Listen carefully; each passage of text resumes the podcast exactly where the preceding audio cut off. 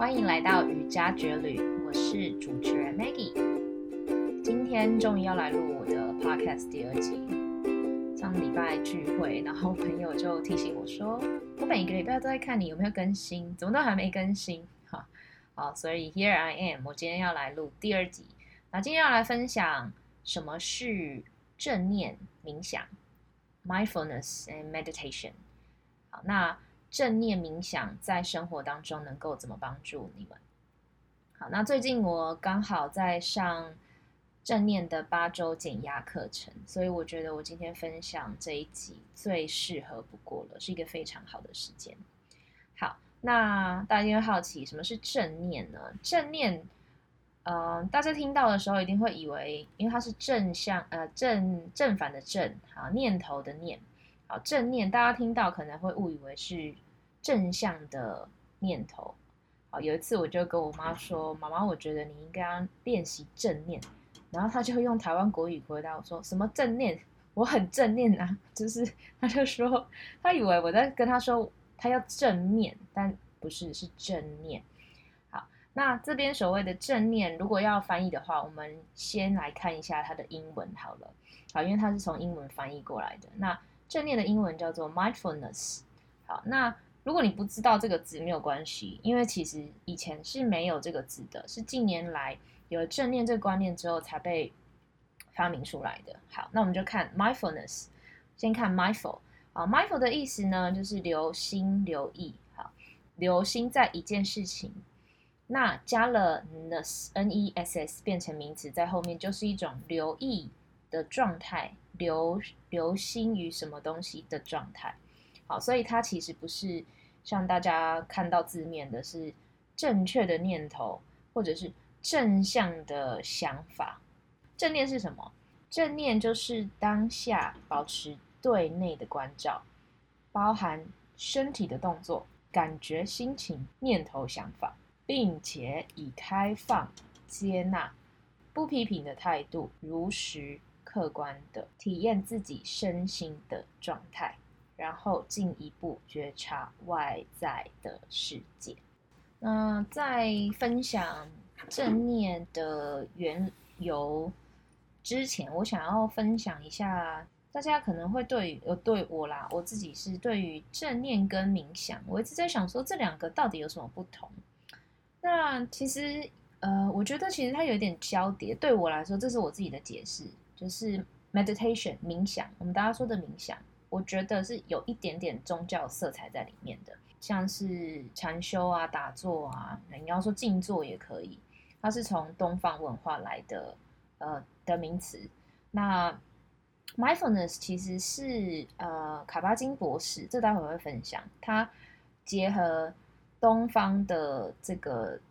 禅修的练习，然后带入西方，并且用科学的方式做研究，然后来证实说这个冥想 （meditation） 对于我们的大脑有什么帮助？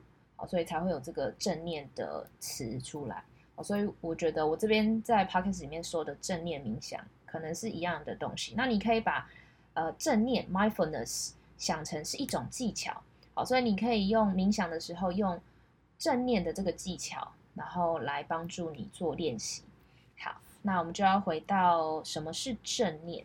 好，正念其实是就像我刚刚说的那个卡巴金博士，他在一九六零年代在念麻省理工学院时，他在校园里面有看到一张海报。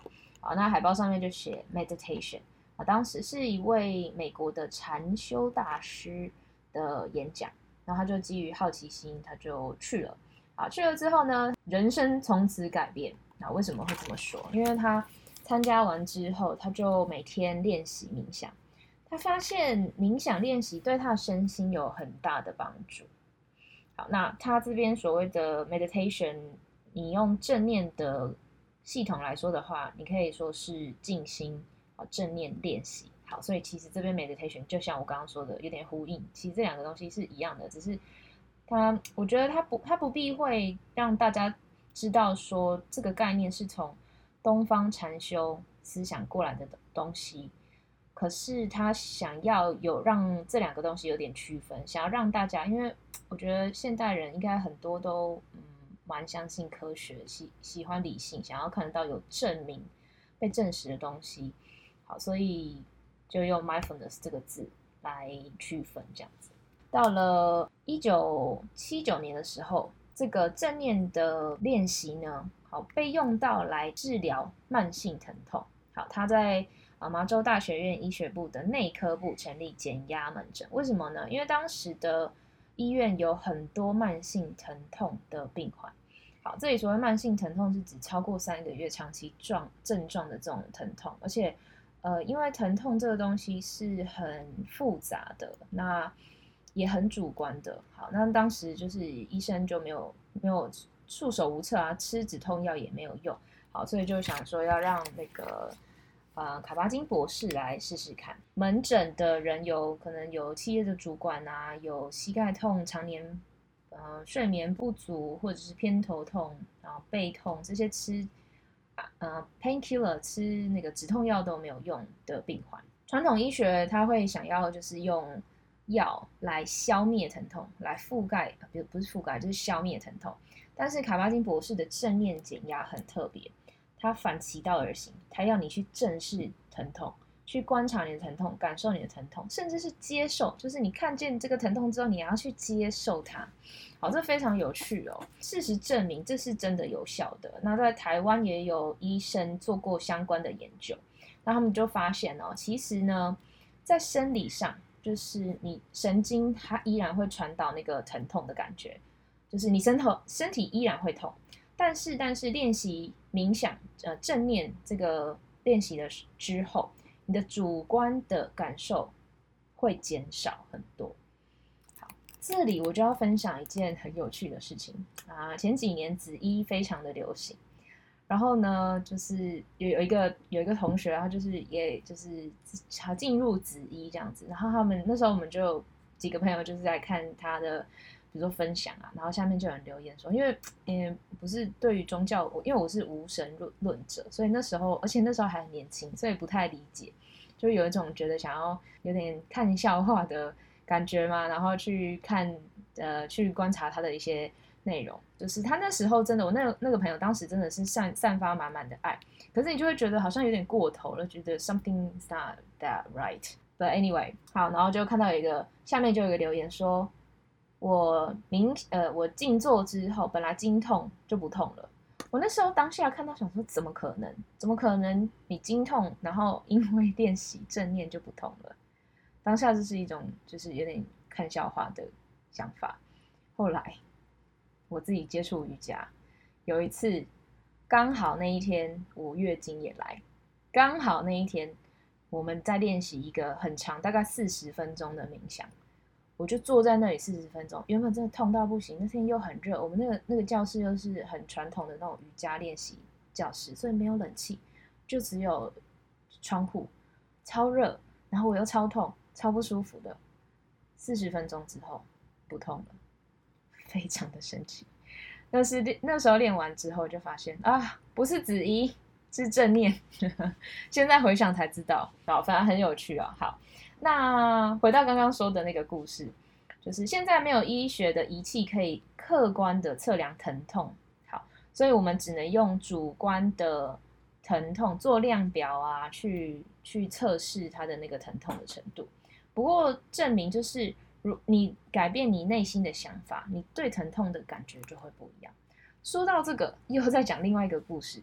我二月底的时候去爬嘉明湖。那是我第一次，第一次爬这么高的高山。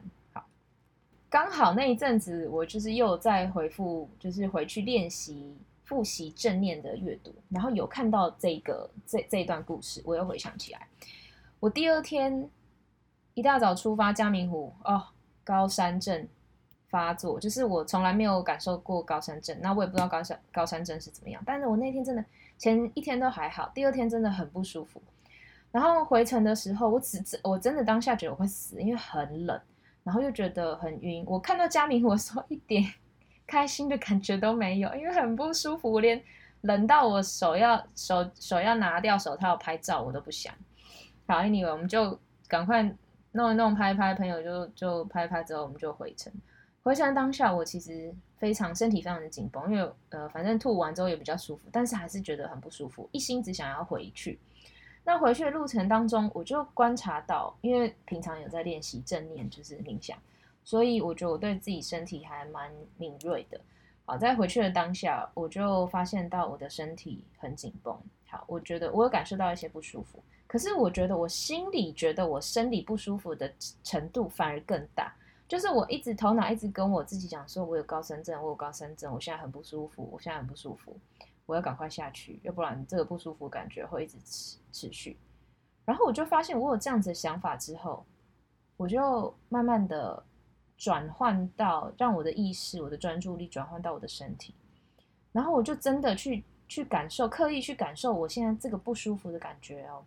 好，把我的专注力感受到我不舒服的感觉之后，我那个心里觉得。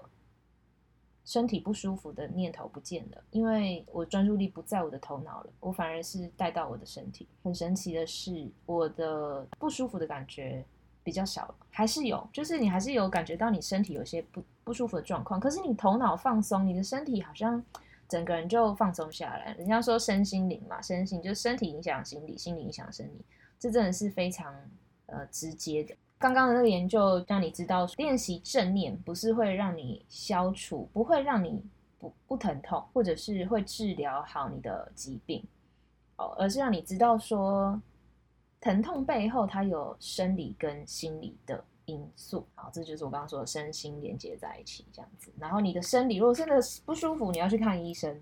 好，但是你可以透过正念练习，让你身体好一点，调节你的情绪这样子。啊，那后来呢？一九九五年的时候呢，正念练习不再只是做慢性疼痛的临床的治疗，还扩大到啊处理其他的面向，像是生活啊，也有越来越多科学的研究证实，练习正念能够帮助你的大脑、好情绪、认知。他说还有分娩哦，这个很有趣。我还没生过小孩，但是我很想知道正念如何。呃，对你分娩小生小孩有呃正向的影响，好，或者是如果有生过小孩，然后有平常有在练练习正念的品种，我很想知道你的啊想法。如果想要分享的话，可以让我知道。正念练习还可以改善你的亲子互动、人际关系、工作效率，我觉得还蛮有感的。亲子互动这件事情，因为好再分享一下，我上礼拜。虽然说不是我小孩，上礼拜刚好去呃朋友家聚餐，然后朋友呃三个月前有一个 baby girl 宝宝嘛，就很可爱。在抱他的过程当中，我有其实有一几段时间，我是刻意就是让我的身体去感受他，呃坐在我的大腿，然后我手抱着他的感觉，然后试着去感受他。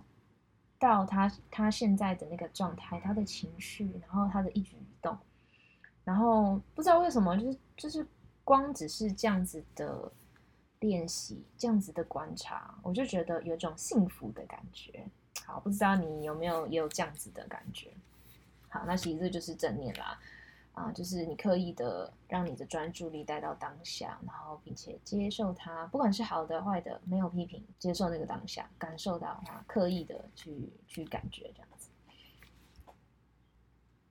那加州大学的医学院教授丹尼尔席格呢，就整理一些正念科学可以证明的好处。那有几点我把它挑出来讲哈。第一个是改善大脑结构与功能。你想说？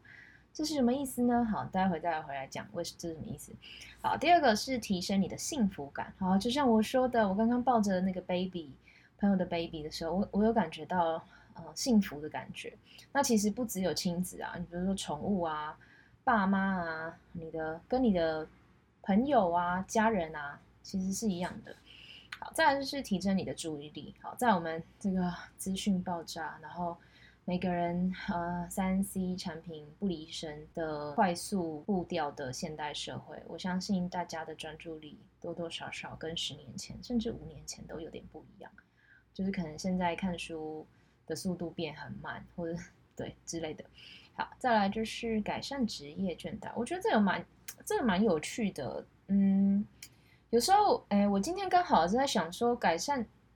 职业倦怠这件事情，嗯，有可能是因为每天在工作的时候重复的事情实在太多次了，所以我们会不自觉的进入自动导航模式。什么意思？就是你不不思考，因为以前我上当上班族的时候，以前真的不用思考，我骑车去公司十五到十分钟的时间，我这段时间真的就是自动导航的感觉。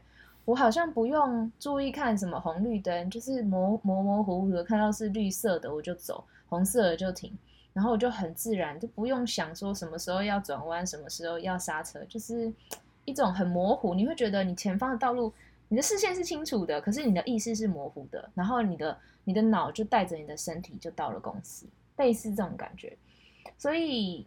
就会变成你没有真的活在当下，你没有专注。当然，呃，当然有很多生活上的决定，你少了这些做决定，会帮你节省大脑的思考。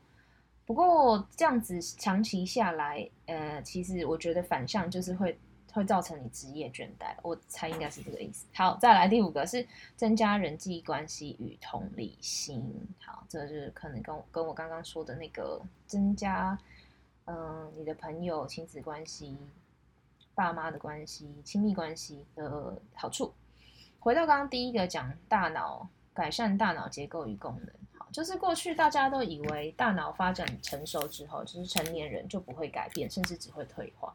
好，但是其实这几年的研究显示啊，大脑有一个功能叫做神经可塑性 （neuroplasticity），就像我们重训运动说的。用进退费，You use it or lose it。好，什么意思呢？表示你现在来练习都有机会，你永远有改变你大脑的空间。好，所以即使你现在是成年人，好，也可以透过正念训练改善你的记忆，好，把你的大脑升级就对了。好，所以这就很有趣哦。我觉得你运动，比如说美国，他有给你，或者是台湾，他会给你一个一个礼拜，你要多少天的有氧，呃，几分钟的有氧，几分钟的重训，才会达到一个健康的身体。可是，可是有人给你这样身体 physical 的。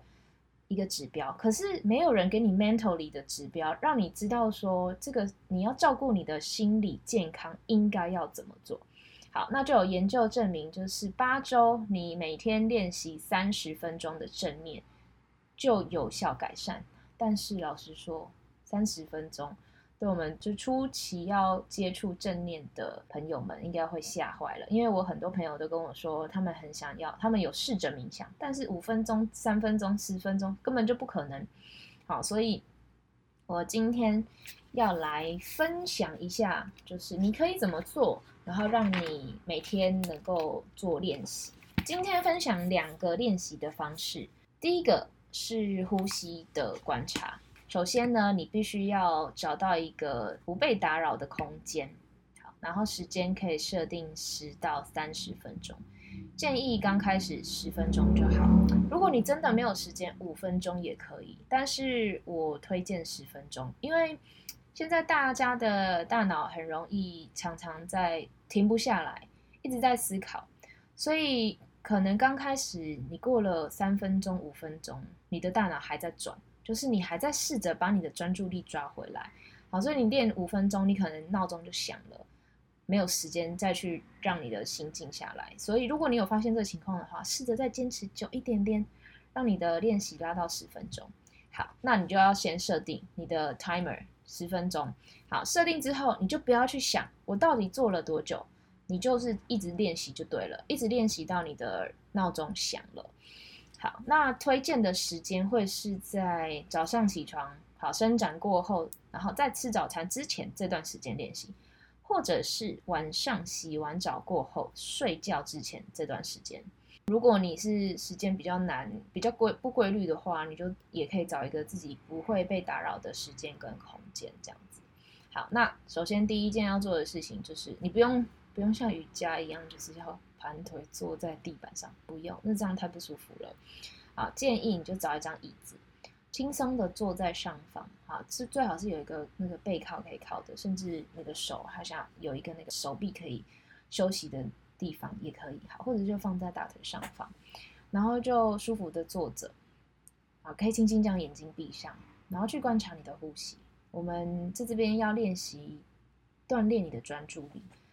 为什么要锻炼专注力？因为就像我刚刚说的，你的呃，我们常常就是脑袋一直在转，转个不停。然后你没有刻意刻意的让自己练习，不要去想事情、休息的话，你会转，你会回到家，即使没在工作，你的头脑转不下来。所以你要刻意的练习哦。所以练习专注力，我觉得就是一个很好的方法。好，所以刚开始练专注力的时候，你可能会不知道要专注在哪里，所以利用呼吸，你就练习观察你的呼吸，观察你的吸气跟吐气。好，因为你在呼吸的过程当中，吸气跟吐气永远只会发生在当下的这一刻，所以你可以呼吸，观察气流进入鼻腔，然后呼吸到顶端。然后吐气，感觉气流被呼出鼻腔的最后一瞬间，就让你的整个意识专整个专注力覆盖过呼吸的过程。好，这个是第一个练习。好，第二个练习叫做身体扫描。好，时间地点是一样的，跟刚刚前一个一样。那为什么要做身体扫描呢？因为身体扫描，像我刚刚说的，身心是连接在一起的。你的情绪会反映在你的身体。好，如果你能够刻意去练习感受你身体的话，你的敏锐度增加，表示什么？表示你能够观察到你的情绪觉察力就会提升。那为什么要这样做？因为你感受到你的情绪的时候，你才能够知道你现在有情绪。你拿你才能够进一步的知道说我现在有什么情绪，我下一步应该要怎么做。所以人家说正念练习也会能够帮助你改善你的 EQ，也是这样做情绪管理。像有些人会突然暴怒，然后收不回来这种的情况下，练习正念是会有帮助。但我不是说练习正念不许就是表示你不能生气哦，不是，不是，真的不是这样的，而是你在。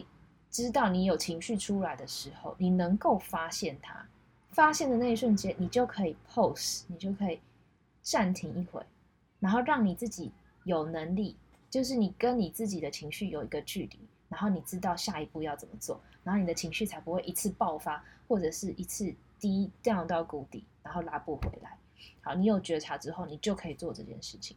好，所以呢，你就找一个。嗯，你可以在我建议在睡前练习，躺下来，好，不用躺下来没有关系，你可以坐在椅子上，然后你就从脚底开始，去感受到你全身的呃肌肉，所有的触感，好，所以从脚底你可以就可以感觉到你脚趾头，然后一路往上到脚臀部、腹部、整只手、手指头、肩膀。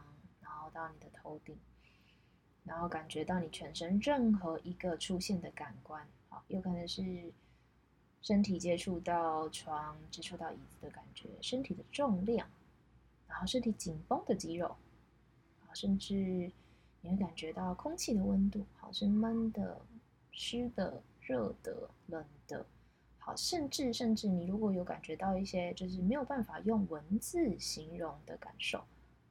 也是一种感觉，甚至没有感觉，也是一种感觉。好，所以就是用 open mind，就是非常开放的态度去观察，像旁观者一样，就像我之前说的，很像灵魂出窍。好，去观察自己的身体出现的任何一个感觉。好，今天分享这两个练习，好，希望能够对大家有帮助。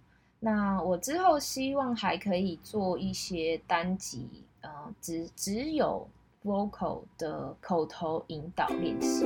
好所以如果大家有兴趣的话也可以让我知道可以让我更有动力可以产出 podcast 好那今天的分享就到这里谢谢大家。啊如果你有任何分享就练习的心得你可以跟我说然后我可以把它提出来然后分享我自己的经验那也可以跟大家分享这样子。